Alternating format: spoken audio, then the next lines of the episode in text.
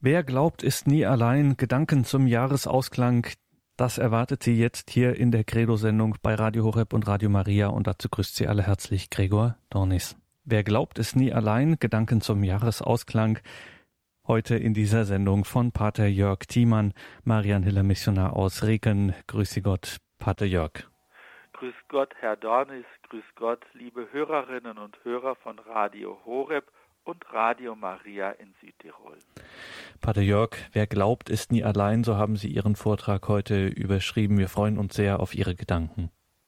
Gerne. Wer glaubt, ist nie allein. Unter dieses Leitwort hat der emeritierte Papst Benedikt XVI. seinen Pastoralbesuch in Regensburg am 12. September 2006 gestellt. Mit diesem Leitwort wollte Benedikt den Menschen Mut machen. Wer an Gott glaubt, wer sich an seiner frohen Botschaft orientiert, der muss sein Leben nicht allein leben.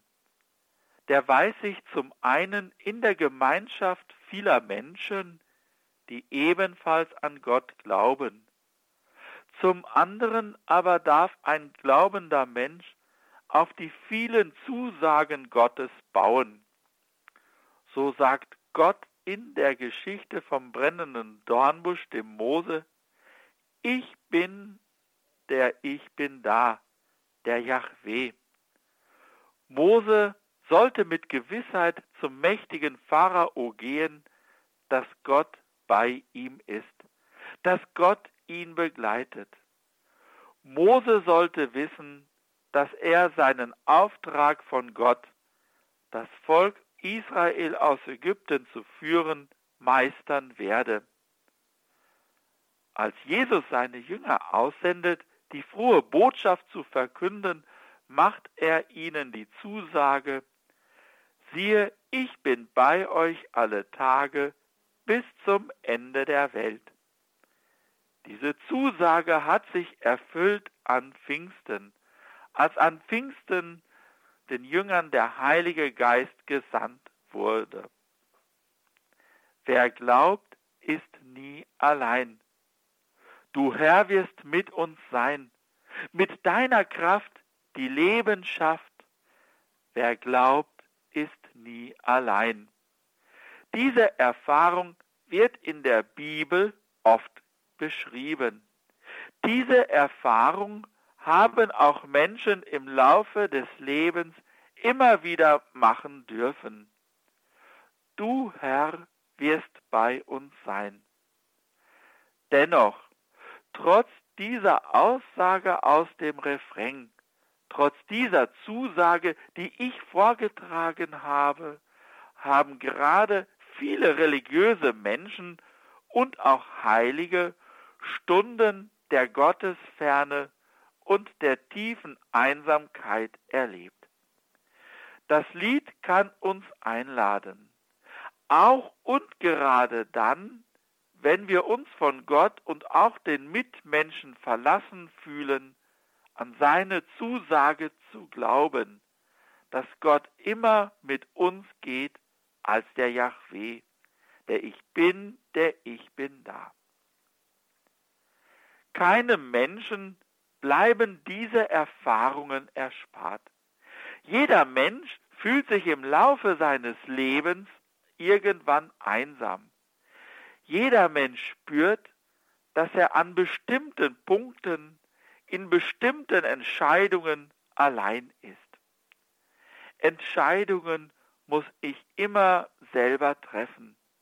Ich kann auf gute Ratschläge achten aber in Entscheidungen stehe ich immer selber in der Verantwortung vor mir selbst und auch in der Verantwortung vor Gott. Einsam, sich allein fühlen, das ist eine Erfahrung, die besonders in der Weihnachtszeit und am Weihnachtsfest besonders sehr schmerzlich ist. Weihnachten ist bei vielen Menschen das Fest der Familie. Es ist das Fest, an dem Gemeinschaft besonders intensiv gesucht wird. Zugleich aber gibt es oft an Weihnachten Streitereien. Das ist leider die andere Seite. Und dennoch wird die Einsamkeit gerade dann von vielen Menschen sehr schmerzlich erlebt. Bei der Betrachtung dieses Leitwortes bin ich auf zwei wichtige Wörter gestoßen. Alleinsein und Einsamsein. Sind diese beiden Wörter zwei Begriffe für ein und dieselbe Erfahrung? Es gibt so manche Artikel, welche diese beiden Begriffe versuchen auseinanderzuhalten. Dabei ist das Alleinsein oft eher positiv besetzt. Alleinsein erleben wir Menschen täglich. Oft brauchen wir das Alleinsein sogar. Wenn wir krank sind, dann sind wir froh, wenn wir unsere Ruhe haben. Wenn wir eine wichtige Arbeit erledigen, dann sind wir froh, wenn uns niemand stört. Der Künstler möchte bei seinem Werken und in seinem Atelier auch ungestört bleiben. Der Schriftsteller braucht Zeiten des Alleinseins, um seine Gedanken zu einem Roman bzw. zu einem Buch verfassen zu können. Dem steht die Einsamkeit als eine sehr schmerzliche Erfahrung gegenüber. Sie wird als unfreiwillig empfunden, als ein Defizit, als ein Mangel. In meinem Vortrag werde ich nicht immer scharf diese Begriffe auseinanderhalten können. Denn aus einem Alleinsein kann oft Einsamkeit werden. Beide Erfahrungen gehören zum Leben. Sie sind notwendig. So notwendig diese Erfahrung auch ist, dass wir alleine sind, dass wir einsam uns fühlen, auch ist. Der Mensch ist immer auf Gemeinschaft mit Mitmenschen ausgerichtet. Es gilt, eine gute und gesunde Balance zu finden zwischen Alleinsein und Gemeinschaft mit anderen. Das zeigt eine Geschichte, die ich in einem Lebenshilfebuch gelesen habe. Ich möchte sie an dieser Stelle gern erzählen. Zwei Frauen fahren von einem Lebenshilfekurs nach Hause. Die eine ist verheiratet und hat Kinder. Die andere ist unverheiratet und lebt als Single. Auf der Rückfahrt beneiden sich beide Frauen gegenseitig. Die unverheiratete Frau beneidet die verheiratete Freundin, weil sie ja eine Familie habe, der sie ihre Erlebnisse erzählen könne.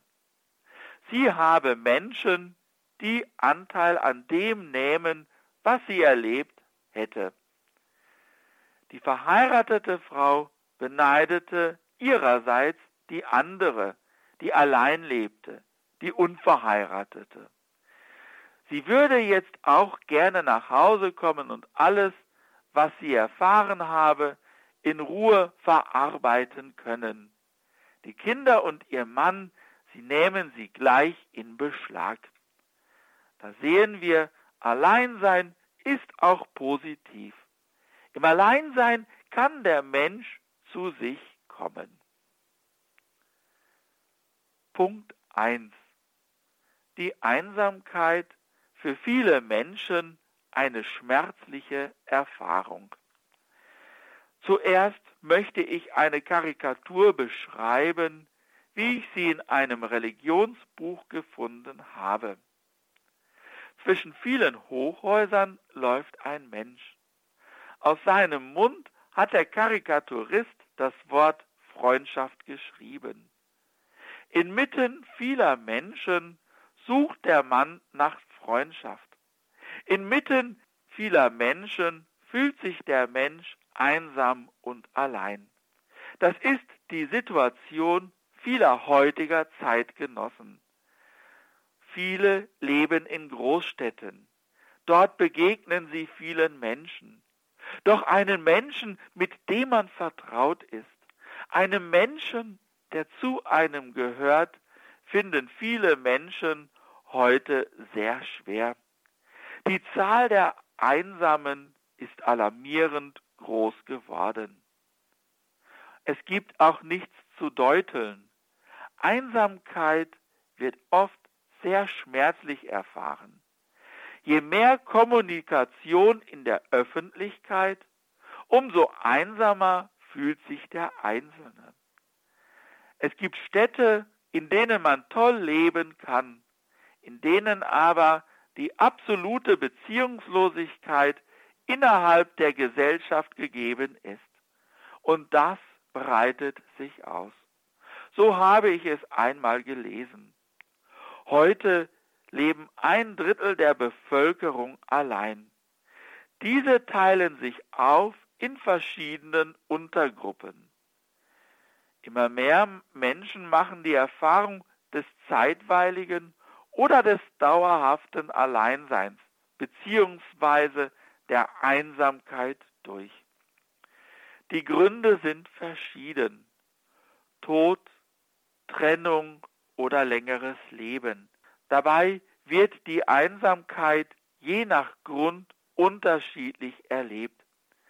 Wer seinen Lebenspartner oder seine Lebenspartnerin durch Tod verliert, dem kann vorerst diese Einsamkeit gelindert werden. Durch Kondolenzschreiben, durch Kondolenzbesuchen und durch jede Art menschlicher Zuwendung. Wenn die erste Zeit nach dem Tod eines geliebten Menschen vorbei ist, dann wird oft die Einsamkeit, der Verlust des lieben Menschen empfunden. Bei einer Scheidung ist zuerst das Bild vom Partner verzerrt. Für den Zurückgelassenen ist die Scheidung ein größerer Schock als für den, der die Ehe verlässt. Freundschaften, die im Zusammenhang mit der Ehe bestanden, gehen auseinander.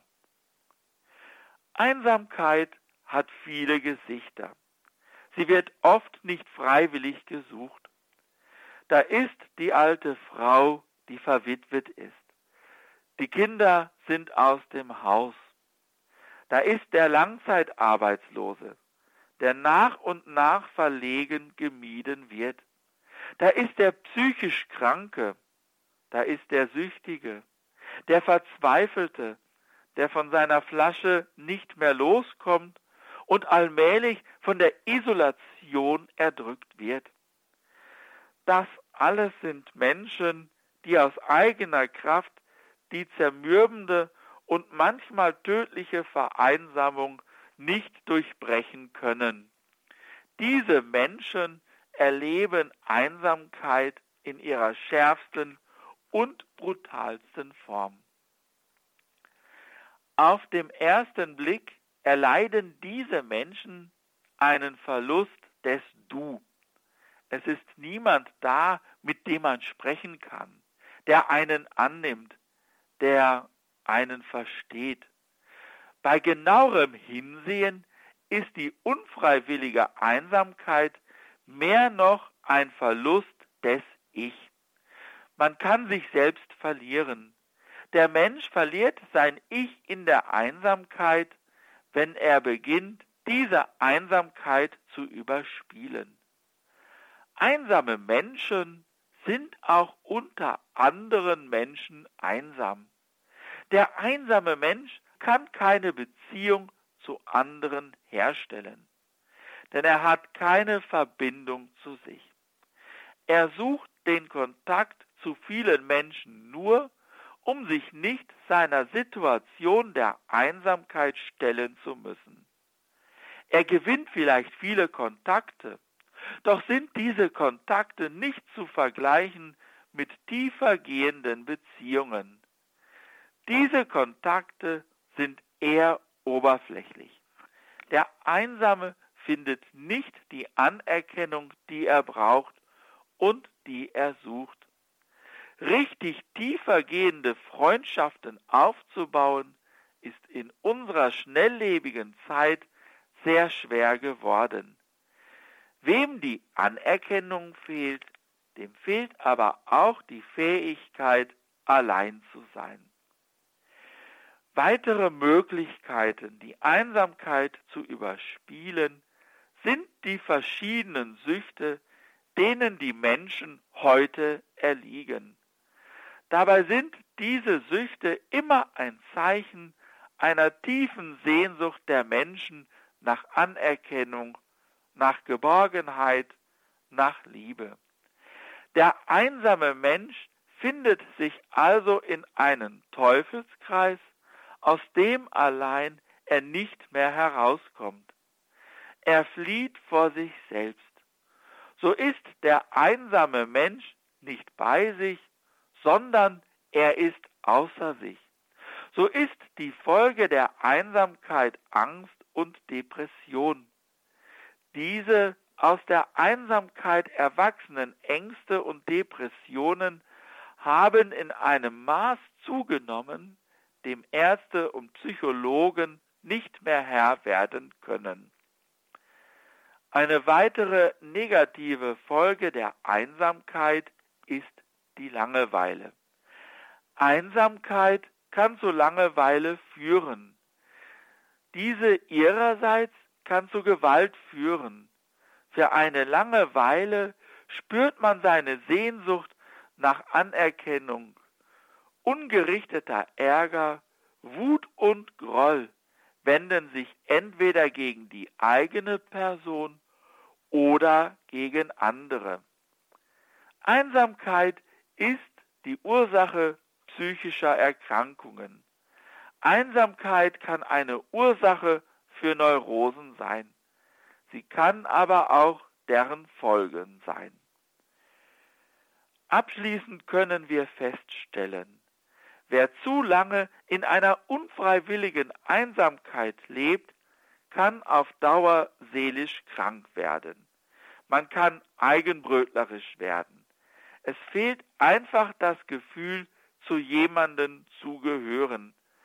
Eine allzu lange unfreiwillige Einsamkeit kann häufig nur mit Hilfe von außen überwunden werden. Und dabei gilt es vor allen Dingen, den Kontakt zum eigenen Ich, zu dem, was ich selber möchte, wiederzufinden. In einem zweiten Punkt möchte ich darauf eingehen, Einsamkeit und Alleinsein sind aber auch wichtige Grunderfahrungen des Menschen. Der Dichter Hermann Hesse hat einmal folgendes Gedicht verfasst, in dem er die Erfahrungen der Einsamkeit und des Alleinseins beschreibt. In seinen Zeilen zeigt sich, dass beide Erfahrungen zur Kreatur und zum Leben des Menschen gehören. Kein Mensch kann vor diesen Erfahrungen fliehen. Hermann Hesse sieht aber die Erfahrungen des Alleinsein und der Einsamkeit nicht nur negativ, sondern sie hat auch ihre Wichtigkeit für das menschliche Reifen eines jeden Menschen. Schon die einfache Erfahrung, dass ein Mensch gerade in schweren Zeiten seine wahren Freunde kennenlernt, als er erfährt, wer zu ihm steht, zeigt sich, dass Negatives, Schweres auch seine Bedeutung für das Leben hat. Wo lerne ich mich mehr kennen als dann, wenn ich Schweres erlebe? Welche Erfahrungen machen mich dankbarer für alles, was mir geschenkt wird, als schwere Erfahrungen? Hören wir das Gedicht von Hermann Hesse. Dieses Gedicht heißt Im Nebel.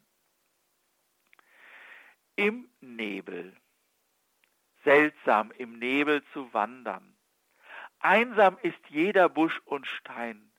Kein Baum sieht den anderen. Jeder ist allein. Voll von Freunden war mir die Welt, als mein Leben Licht war. Nun, da der Nebel fällt, ist keiner mehr sichtbar. Wahrlich, niemand ist weise, der nicht das Dunkel kennt, das unentrinnbar und leise von allem ihn trennt. Seltsam, im Nebel zu wandern, Leben ist einsam sein. Kein Mensch sieht den andern, jeder ist allein. Seltsam im Nebel zu wandern, so beginnt das Gedicht von Hermann Hesse. Das Wort Nebel steht für das Dunkle im Leben.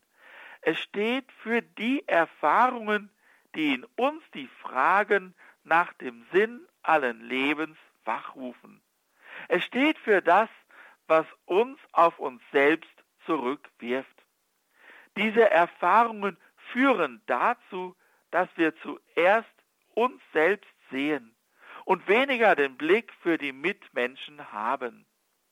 Wer in Problemen steckt, hat wenig bis keine Kraft, anderen beizustehen, anderen zu helfen. Alles Geschaffene lebt zuerst in der Einsamkeit. Hermann Hesse nennt in den Zeilen der ersten Strophe 2 und 3 Dinge, die es in der Natur zu finden gibt. Zuerst ist alles einsam. Die Verbindung zu allen Geschaffenen im Leben kommt erst später. Mit den Worten Jeder ist allein endet die erste Strophe. Damit zeigt Hesse, dass Alleinsein, dass Einsamkeit unser Leben bestimmt. In der zweiten Strophe geht Hermann Hesse auf die Erfahrung ein, dass jeder Mensch Freunde hat und auch Freunde braucht. Doch vor allem, wenn es dem Menschen gut geht, wenn er erfolgreich ist, wenn er reich ist, wenn er sich seines Lebens freut, ja im positiven Sinn ein froher Mensch ist, dann erfährt er Freundschaft. Dann ist die Welt voll Freunden. Als der Nebel fällt, ist keiner mehr sichtbar. Als es schwer um diesen Menschen wird, sei es eine Krankheit, sei es ein Misserfolg, sei es Armut, sei es anderes, was schwer ist, da ist keiner mehr sichtbar. Dabei mögen die Zeilen der zweiten Strophe nicht unbedingt bedeuten, dass sich Freunde aus Lieblosigkeit zurückziehen. Schwere Erfahrungen führen ja auch dazu, dass sich der Mensch, dem Schweres widerfährt, sich selbst zurückzieht. Er ist nicht fähig, Freundschaften zu pflegen oder aufrecht zu erhalten. Beide Parteien, der Einzelne wie die vielen Freunde, haben keinen Zugang zueinander mehr. In der dritten Strophe beschreibt Hesse den positiven Aspekt der Einsamkeit. Wahrlich niemand ist weise, der nicht das Dunkel kennt, das unentrinnbar und leise von allem ihn trennt. Wie oben gesagt, das Dunkle, das Schwere im Leben macht dankbar, führt zu einer tieferen menschlichen Reife. Es ist durchaus positiv, diese Zeiten zu erleben. Krankheit lässt Gesundheit wieder schätzen. Ich denke an die vielen Flüchtlinge zur Zeit in unserem Land. Gerade in dieser Frage spüre ich doch, wie wertvoll es ist, eine Heimat zu haben, wie wertvoll es ist, sein Leben gestalten zu können. Die vierte Strophe beginnt wieder mit dem Satz, seltsam im Nebel zu wandern. Damit betont Hermann Hesse nachdrücklich, dass es Erfahrungen gibt, die fragwürdig sind. Erfahrungen, die uns in Frage stellen, ja, dass wir nicht alle Fragen beantworten können und dass das Leben voller Fragen ist. Leben ist einsam sein, kein Mensch sieht den anderen, jeder ist allein. Hermann Hesse kennt offensichtlich zu genau die Erfahrungen von unfreiwilliger Einsamkeit.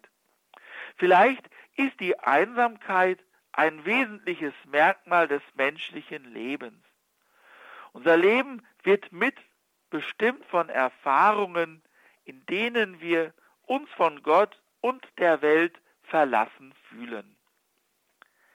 Es gibt sehr viele andere positive Aspekte von Einsamkeit bzw. Alleinsein. Im Alleinsein ist der Mensch mit sich selbst konfrontiert. Er ist nicht beeinflusst von jemandem.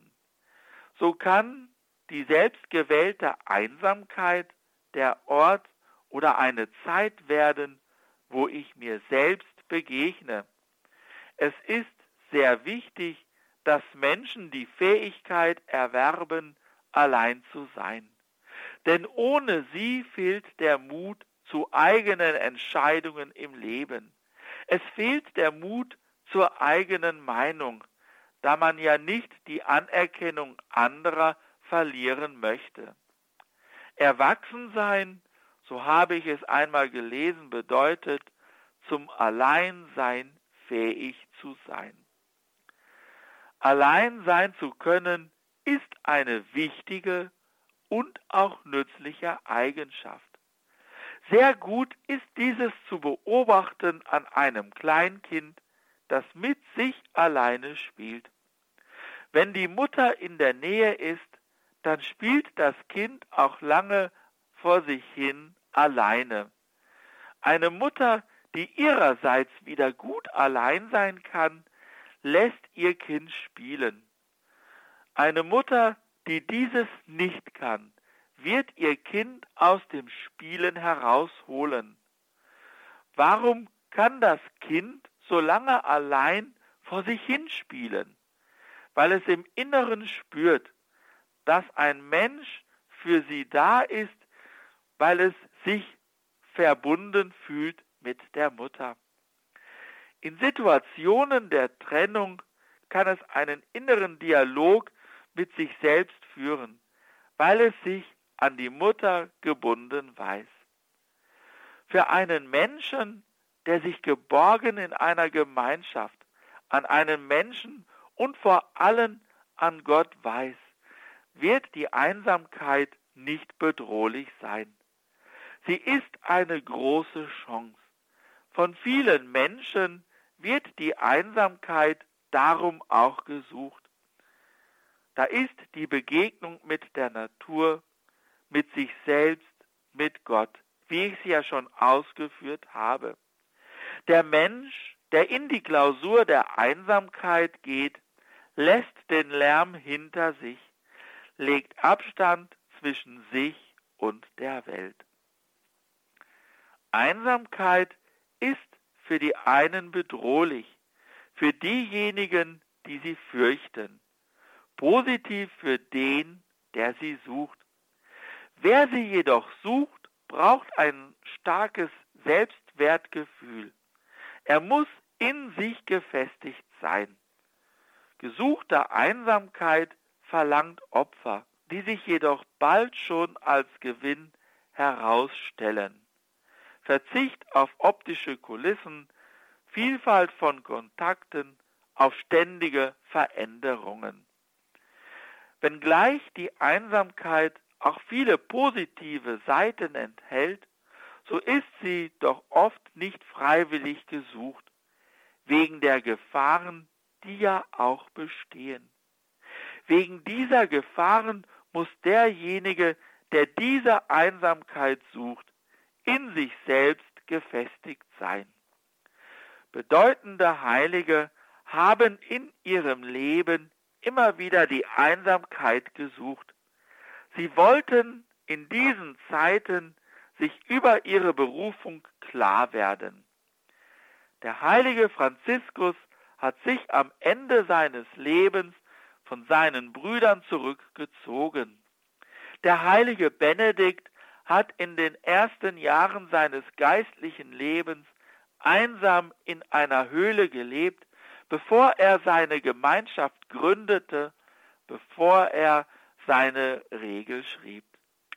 Doch gerade Benedikt war es auch, der die Bedeutung der Gemeinschaft für das geistliche Leben immer wieder hervorgehoben hat. Das waren so einige Überlegungen über Einsamkeit und Alleinesein in ihrer positiven und in ihrer negativen Bedeutung. In einem dritten Punkt möchte ich nun darauf eingehen, wie die Einsamkeit in der Bibel beschrieben wird. Punkt 3. Es ist nicht gut, dass der Mensch allein sei. So lesen wir es in Genesis. Was sagt die Bibel? Einsamkeit im Alten Testament. Im ersten Buch der Bibel wird uns die Schöpfungsgeschichte erzählt. Gott erschafft den Menschen als sein Abbild. Als Mann und Frau erschafft er ihn. Schon in dieser Aussage zeigt sich, dass im Ursprung nach dem Willen Gottes der Mensch auf Partnerschaft und Zusammenarbeit angelegt ist. Gott ist in sich selbst Beziehung und, und um ganz kurz abzuweichen vom Thema, Gott vereint in sich männliche und weibliche Züge. Die ursprüngliche Lebensform, die Ergänzung liegt in der Begegnung von Mann und Frau. Eine nächste Geschichte, die für unser Thema wichtig ist, ist die Erschaffung der Frau.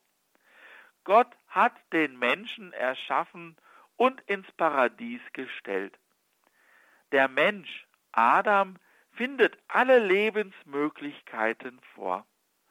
Doch er ist allein. Gott nimmt sich nun des Menschen an. Er sagt, es ist nicht gut, dass der Mensch allein sei. So erschafft Gott zuerst die Tiere.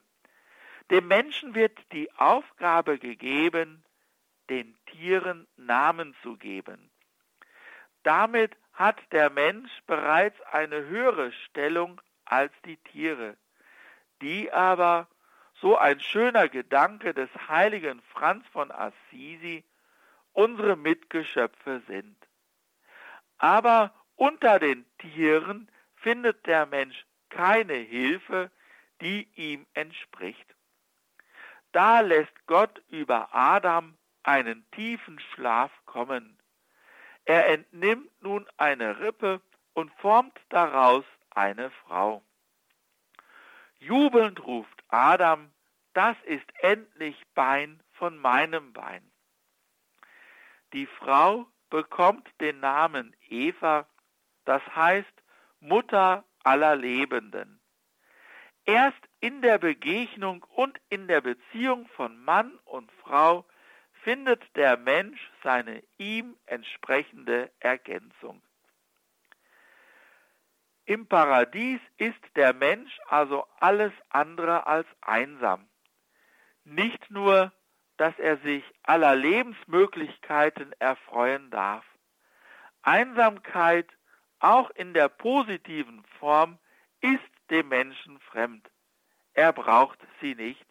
Im Paradies lebt er im Shalom, in Frieden, das heißt in der vollkommenen Einheit mit Gott und den Mitmenschen. Adam und Eva sind einander wirklich positive Ergänzung und Hilfe. Sie sind gleichberechtigte Partner und Partnerin. Nachdem Adam und Eva verbotenerweise von dem Baum des Lebens gegessen haben, erkennen sie beide, dass sie nackt sind. Es heißt ja in den vorausgegangenen Kapiteln, sie waren nackt, doch sie schämten sich nicht voreinander. Dieses ist ja ein Bild völligen Vertrauens und der Gemeinschaft. Nichts brauche ich vor dem Partner zu verbergen. Manchmal sagen sich zwei Menschen in verschiedenen Situationen, dass sie voreinander keine Geheimnisse haben. Ob das wirklich stimmt, sei dahingestellt. Nach dem Sündenfall erkennen beide, dass sie nackt sind. Sie erkennen ihre eigenen Schwachstellen. Diese versuchen sie auch vor Gott und vor allem voreinander zu verbergen. Wir brauchen uns nichts vorzumachen. Auch vor unserem eigenen Partner, auch vor demjenigen, mit denen wir am meisten vertraut sind, auch vor dem versuchen wir unsere letzten Schwachstellen zu verbergen.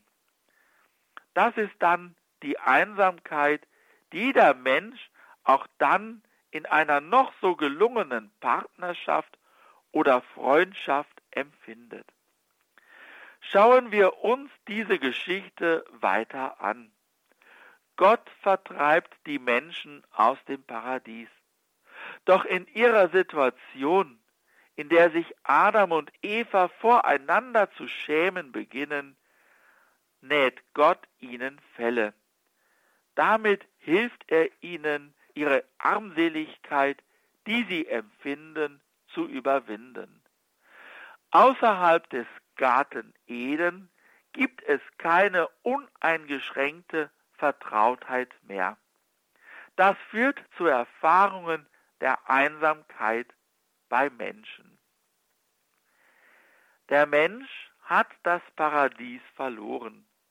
Alles, was im Anfang so positiv und erfüllend gedacht war, das alles kann sich nun und wird nach der Vertreibung aus dem Paradies als negativ erlebt werden. Alles ist doppeldeutig. So ist Partnerschaft eben nicht mehr bloß Erfüllung, sie kann auch als Einengung empfunden werden. Sie kann auch Unterdrückung bedeuten. Für viele Menschen bedeutet Partnerschaft, die im Anfang als sehr gut gedacht war, Unterdrückung. Viele Menschen machen ja heute die Erfahrung, dass die Ehe nicht die Erfüllung bringt, die man sich erwünscht hatte. Enttäuschungen bleiben nicht aus. Gehören sie auch zu jeder Ehe dazu, so sind Enttäuschungen und Streitigkeiten immer ein Hinweis darauf, dass die ursprüngliche und von Gott gedachte Harmonie verloren gegangen ist. Jetzt nach der Vertreibung aus dem Paradies ist es notwendig, von Zeit zu Zeit die Einsamkeit, das Alleinsein zu suchen, um nicht in zu enger Gemeinschaft mit anderen sich selbst zu verlieren, sondern im Alleinsein die eigene Lebensmitte wiederzufinden.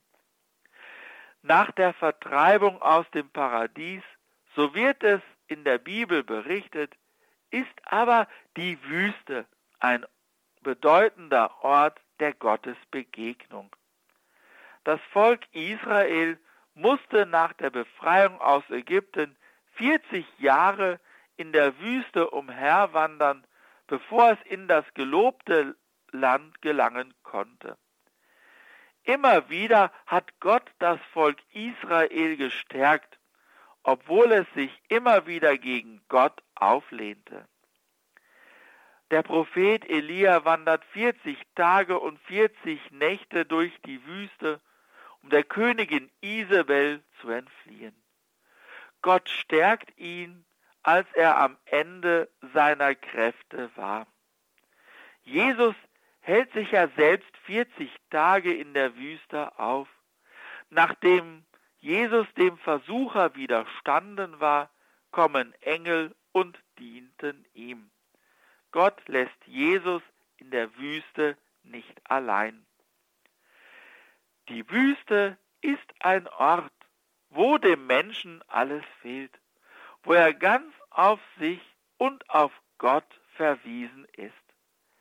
Er braucht diese Zeiten in der Wüste, um sein Angewiesensein auf Gott zu erfahren. Wenn wir von Wüste sprechen, dann meinen wir auch die Wüste im übertragenen Sinn. Sie ist heute notwendig, um sich von den Abhängigkeiten zu lösen.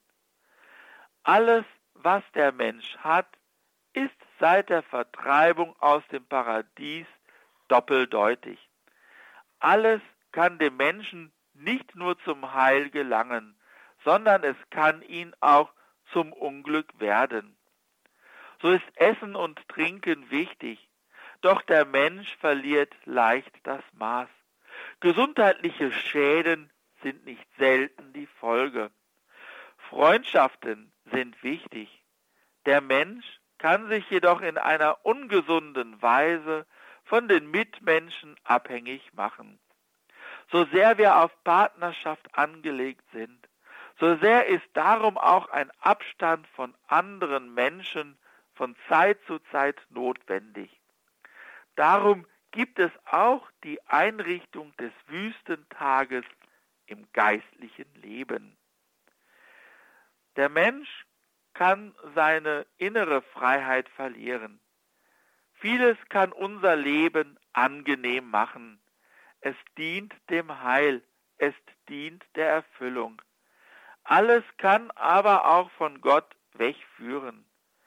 Daher sind Zeiten notwendig, in denen wir von dem, was unser Leben ausmacht, Abstand gewinnen. Die Einsamkeit Jesu. Werfen wir jetzt als Christen und als Christinnen einen Blick in das Neue Testament. Jesus hat oft die Einsamkeit, das Gespräch mit Gott, dem Vater, gesucht. Am Beginn seines öffentlichen Lebens wird Jesus vom Geist in die Wüste getrieben. Dort wird er, nachdem er 40 Tage und 40 Nächte gefastet hatte, vom Satan versucht. Die drei Versuchungen sind bekannt. Der Satan fordert Jesus auf, aus Steinen Brot zu machen. Doch Jesus antwortet, der Mensch lebt nicht vom Brot allein. Die zweite Versuchung ist die, dass sich Jesus vom Tempel herabstürzen sollte. Doch Jesus antwortet, du sollst den Herrn deinen Gott nicht auf die Probe stellen. Als letztes bietet der Satan Jesus an, sich vor ihm niederzuwerfen. Dann könne er alle Reiche der Welt beherrschen. Doch Jesus sagt, nur dem Herrn, deinen Gott, sollst du dienen, sollst du anbeten. Du sollst ihm allein dienen. Der Satan lässt von Jesus ab. In dieser Stelle zeigt sich, auch Jesus wird in der Einsamkeit der Wüste mit sich selbst konfrontiert. Wenn will er Gottes Wille erfüllen oder will er sich selber suchen? Das ist die entscheidende Frage.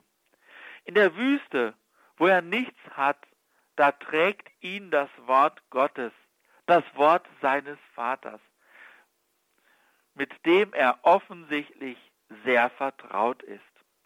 In der dritten Versuchung geht es darum, sich einzig und allein Gott niederzuwerfen.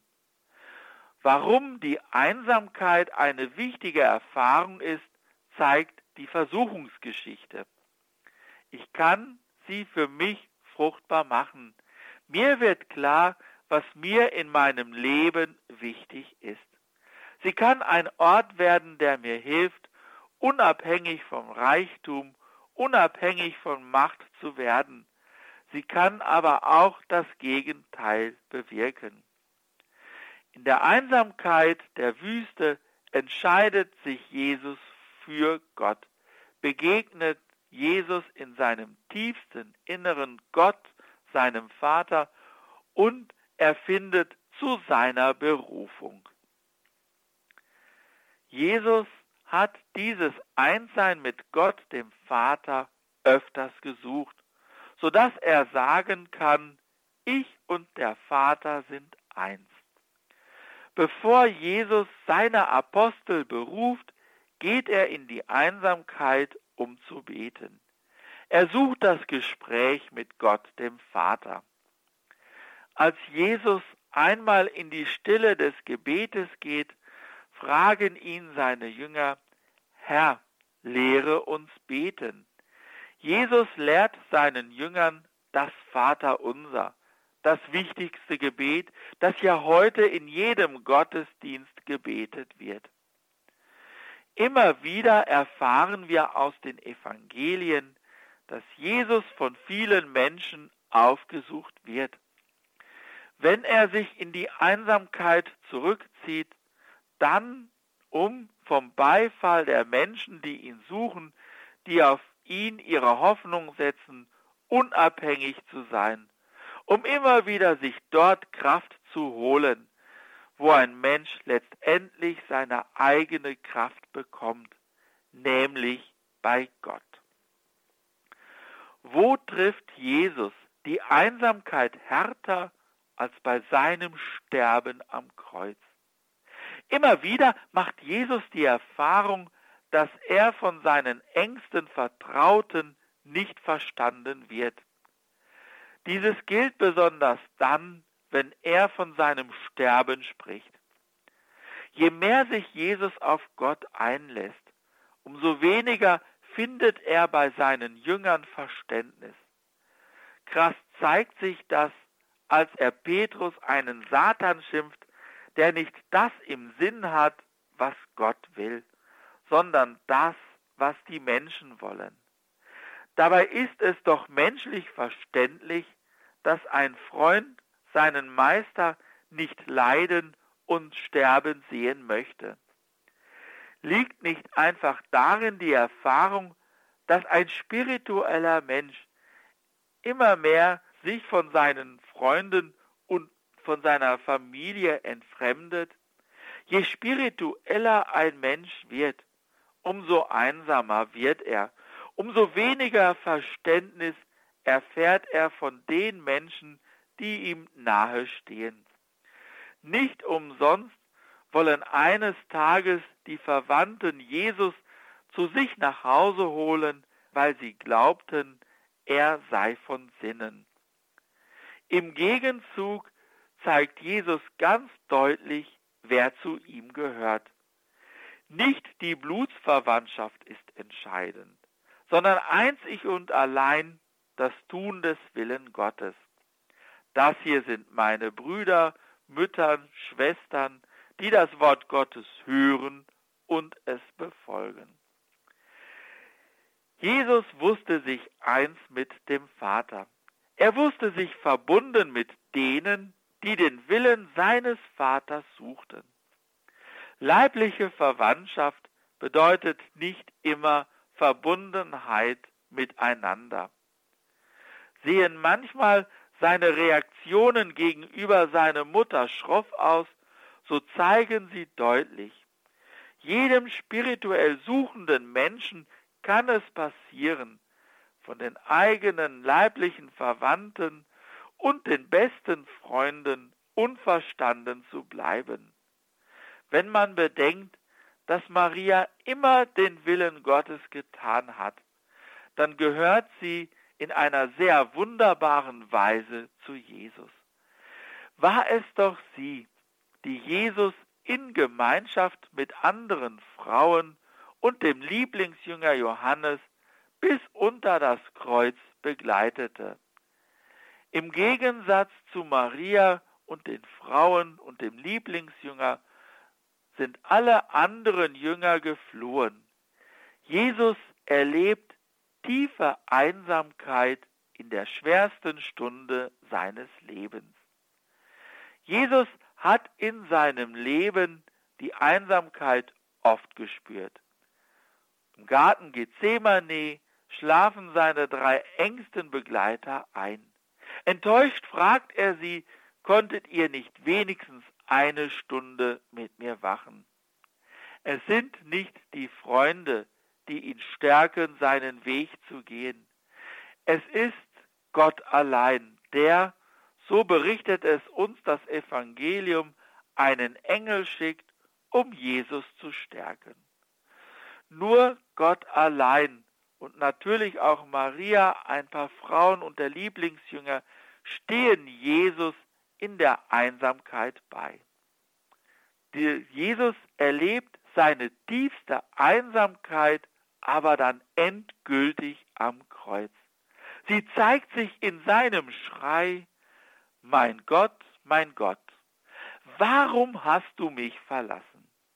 Jesus fühlt sich auch von Gott verlassen. Am Kreuz teilt er die Erfahrung vieler Menschen, sich in schwerster Zeit noch nicht einmal mehr an Gott halten zu können.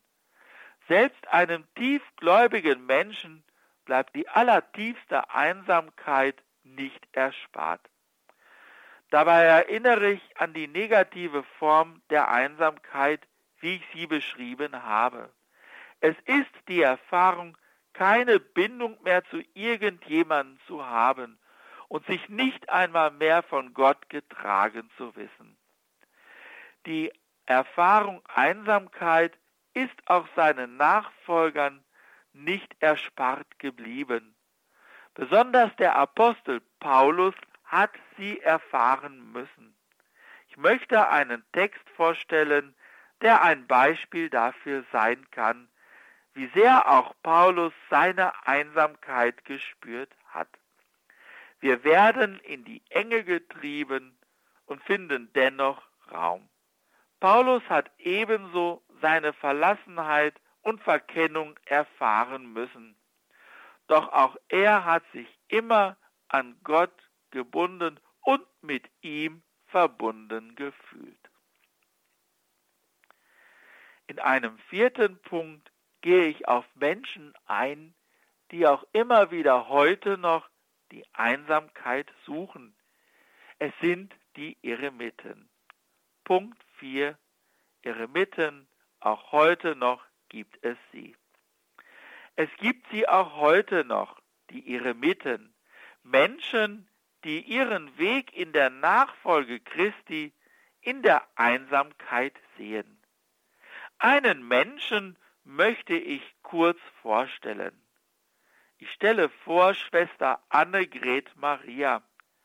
Sie ist Mitglied der Eremitenbewegung Wachet und Betet. Diese stammt aus dem Bistum Regensburg. Sie lebt in einem Pfarrhaus mitten im Ruhrgebiet. Sie ist Novizin, das heißt, sie lebt in der Probezeit und möchte das Eremitenleben kennenlernen. Ist es ein Leben für ein paar Jahre oder ist es ein Leben für immer? Die Gemeinschaft wachet und betet lebt über Deutschland verstreut. Es sind ganze sechs Mitglieder, die zu der Gemeinschaft gehören.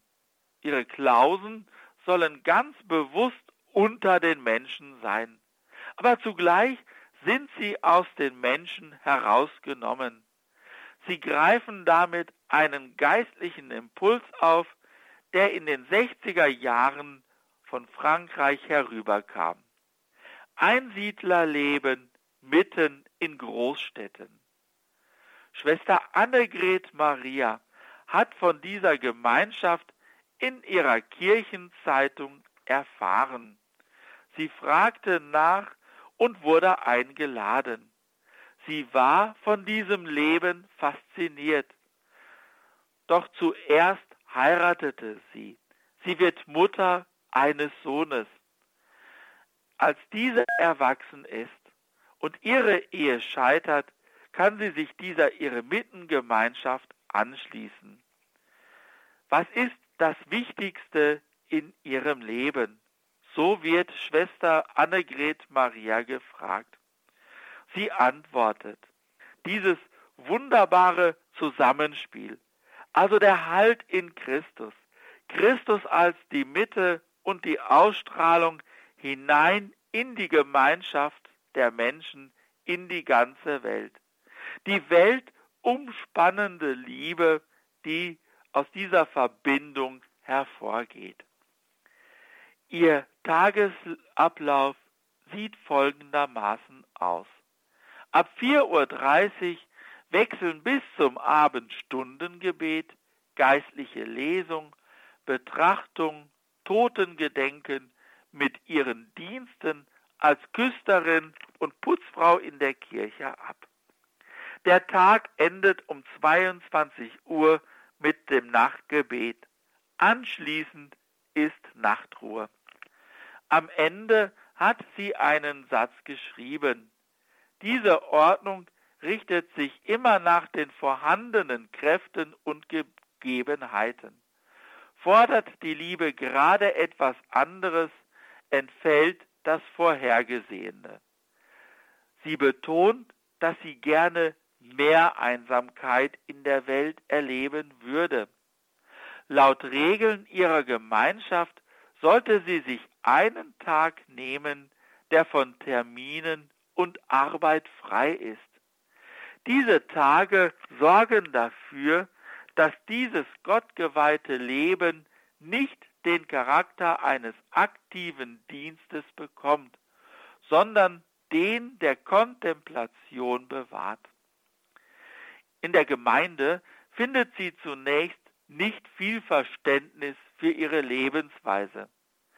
Sie empfindet aber ihr Leben als eine Oase in der Wüste, in diesem Chaos. Sie spürt, dass die Menschen alles haben, was Geld betrifft. Aber sie spürt auch, dass ihnen etwas fehlt, nämlich das Leben mit Gott. Ihr eigenes Leben sieht sie als Stellvertretung für die Mitmenschen. In ihrer Art zu leben war sie für viele Menschen eine Provokation, denn sie brachte einmal die Mitmenschen zum Nachdenken und es ergaben sich viele Gespräche. Schwester Annegret macht die Erfahrung, dass die Menschen ihr zuhörten. Immer mehr spürt sie, wie sie stellvertretend für die Menschen vor Gott da ist. Bei einigen kehrt langsam, aber sicher die Erinnerung an Gott zurück, den viele aus ihrem Leben verdrängt haben. Ein markanter Satz von ihr in einem Gespräch ist, jeder ist doch heute nur noch für sich. Jeder allein vor dem Fernseher, allein vor dem Computer. Die sind doch alle viel einsamer als ich als Eremitin. Wenn ich da so manches Mal diese Not sehe, dann weiß ich, dass ich nicht anders leben möchte am Eremitenleben ist für mich persönlich faszinierend, dass sich die Menschen zurückziehen, um ganz und gar für Gott da zu sein. Sie tun es aber nicht allein zur Selbstheiligung. Ihr Leben, ihre Lebensform sehen sie als einen Dienst für andere. Sie sehen ihre Aufgabe im Gebetsapostolat. Sie sind oft gefragte geistliche Begleiter oder versehen wichtige Dienste an ihrer Kirche in ihrer Gemeinde. Schwester Annegret weiß sich verbunden mit denen, die zur selben Eremitengemeinschaft gehören. Mehr noch aber weiß sie sich verbunden mit Gott.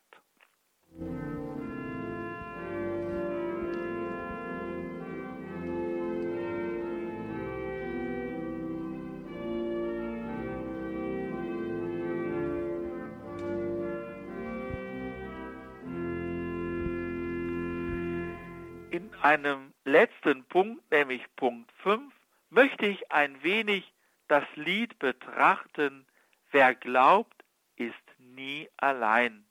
Das Lied von Regensburg. Es ist ein Lied, das mir persönlich sehr gut gefällt und mich sehr anspricht. Den Kehrvers habe ich eingangs schon betrachtet. Das Lied spricht durchgängig von der Begleitung Gottes seiner Kirche. Gott begleitet seiner Kirche. In der ersten Strophe singen wir, Du bist Jesus, der Sohn Gottes, allen Menschen bist du nahe. Wir haben an Weihnachten gefeiert, dass Jesus, der Sohn Gottes, in die Welt kam. Er hat das Leben von Beginn an geteilt, von der Geburt bis hin zum Sterben. Er hat alles an menschlicher Entwicklung miterlebt. Besonders denen, die am Rande standen, ist er nahe. Das zeigt die Umstände seiner Geburt. Jesus ist ganz arm in die Welt gekommen. Zur Freundschaft lädst du uns ein, Leben in Fülle willst du uns sein in Zeit und Ewigkeit. Jesus lädt uns ein, wer keinen menschlichen Freund hat, wer zurzeit ohne Menschen lebt, die zu ihm stehen, dem bietet Jesus an, ich stehe zu dir. Jesus wurde Freund derer, die von allen verlassen wurden. Mit ihm zu leben, auf seine Worte zu bauen, das bringt erfülltes Leben. Sicherlich ist auch ein Leben mit Jesus, ein Leben aus dem Glauben, nicht frei von Schwierigkeiten. Doch wir dürfen uns von Jesus getragen und geliebt wissen. Wir werden von Gott, von Jesus mit den Augen der Liebe angeschaut. Wer Jesus gefunden hat, der wird erfüllt von seinen Worten, von seiner Liebe. Für den haben die alle Annehmlichkeiten der Welt nicht mehr die entscheidende Bedeutung. Der Sinn ist in Gott, in Jesus allein zu finden. Die zweite Strophe ist dem Apostel Petrus gewidmet. Du rufst Petrus, deinen Jünger, einen Felsen, der uns trägt. Als Fischer, als Menschenhirt, führe zusammen, was sich verirrt in Zeit und Ewigkeit. Indem Jesus Simon den Petrus den Felsen nennt, sagt er der Kirche Beistand zu. Die Mächte der Unterwelt können sie nicht überwinden. Wir dürfen der Kirche vertrauen, weil Jesus zu ihr steht. Wer sich abirrt, soll durch die Kirche, durch das Wirken aller Christen und Christinnen zur Gemeinschaft mit Gott und zu den Menschen geführt werden. Alles, wer sich von Gott getrennt hat. Auch die dritte Strophe ist eine Einladung das Leben auf Jesus zu bauen. Dabei ist die Liebe das Merkmal des Weges Jesu mit dem Menschen. Die Liebe sucht nicht sich selbst. Sie sucht das Heil, das Wohl des anderen. Sie ist für andere da. Es wird eine Gebitte ausgesprochen, dass Jesus bei uns mit seinem Geist bleibt. Wenn Jesus bei uns bleibt, mit seinem Geist den Beistand, der heute in der Welt und in der Kirche wirkt, wo Menschen konkrete Taten der Liebe vollbringen, wo Gottes Worte in diese Zeit gesagt werden, dort haben wir Hoffnung und Zuversicht. Auch wenn es besonders in Westeuropas so aussieht, als würde der christliche Glaube schwinden, so dürfen wir vertrauen und auf eine gute Zukunft hoffen, weil wir mit Gott leben. Du willst Menschen, die dir folgen, auf dem Weg der Liebe heißt. Bleib bei uns mit deinem Geist, Zukunft und Hoffnung er uns verheißt in Zeit und Ewigkeit so die dritte Strophe. Ja, Jesus ist die Hoffnung aller Menschen, die auf den Straßen dieser Welt leben. Jesus ist die Hoffnung aller Menschen auf der ganzen Welt. Die Straßen der Welt sind oft die vielen unterschiedlichen Lebenswege. Wie viele Straßen auf dieser Welt sind allerdings auch Straßen voll Tränen und Leid, voll Hoffnungslosigkeit, Straßen des Unfriedens. Jesus ist der Friedensfürst. Er gibt den Frieden als seine Gabe. Er gibt Frieden und Einigkeit. Nicht so, wie die Welt ihn geben kann, sondern wie er es will. Es ist nicht ein Friede, wie die Welt ihn geben kann, sondern es ist ein Friede, wie Jesus uns Frieden und Einigkeit schenkt, der aus dem tiefsten Herzen Jesu kommt. Im Hören auf seine Botschaft hören wir die Wahrheit. Jesus ist der Weg, die Wahrheit und das Leben. Jesus befreit uns von den Zwängen, den Sinn und das Ziel des Lebens bei uns selbst suchen zu müssen. Er schenkt uns den wahren Sinn im Leben. Und der heißt Gemeinschaft mit Gott. Immer mehr hineinzuwachsen in die Liebe Gottes mit uns. Du bist Hoffnung allen Menschen auf den Straßen dieser Welt. Gib Frieden und Einigkeit, schenk uns die Wahrheit, die uns befreit in Zeit und Ewigkeit. In der fünften Strophe singen wir, Du bist Christus Tür zum Leben, du gibst alles, du nimmst nichts. Die Liebe ist deine Macht. Bleib Herr bei uns bei Tag und bei Nacht, in Zeit und Ewigkeit. Jesus ist die Tür zum Leben, die Tür zu Gott. Bei ihm ist die Lebensfülle. Er schenkt sie uns, wenn wir singen, du gibst alles, du nimmst nichts. Alles kommt aus seiner unendlichen Liebe. Wir bitten ihm zu bleiben bei uns in guten Zeiten wie in schlechten Zeiten. Er möge uns begleiten. Ich möchte nun ganz kurz meine Gedanken zusammenfassen. Alleinsein und Einsamsein sind wichtige Grunderfahrungen des Menschen. Sie können wichtige Stationen auf dem Weg zu Gott sein. Wer an Gott glaubt, darf immer eines wissen. Ich bin in keiner Lebenssituation allein. Gott ist mir nahe, auch wenn ich es nicht spüre. In jeder Situation dürfen wir wissen, Gott steht hinter uns, wenn wir es fest glauben. Auch in der tiefsten Gottesferne dürfen wir daran festhalten. Und so lade ich Sie ein, in das neue Jahr zu gehen, fest zu glauben, dass Gott mit uns geht. Bleib Herr bei uns, bei Tag und bei Nacht, in Zeit und Ewigkeit. So lautete ja die letzte Zeile dass sie immer die Nähe Gottes spüren im neuen Jahr. Dazu möchte ich Sie jetzt segnen. Der Herr sei mit euch. Und mit deinem Geiste. Auf die Fürsprache der seligen Jungfrau und Gottesmutter Maria, all ihrer Namenspatronen, segne sie für das kommende Jahr 2016, der allmächtige und barmherzige Gott, der Vater, der Sohn und der Heilige Geist. Amen. Gelobt sei Jesus Christus. In Ewigkeit. Amen.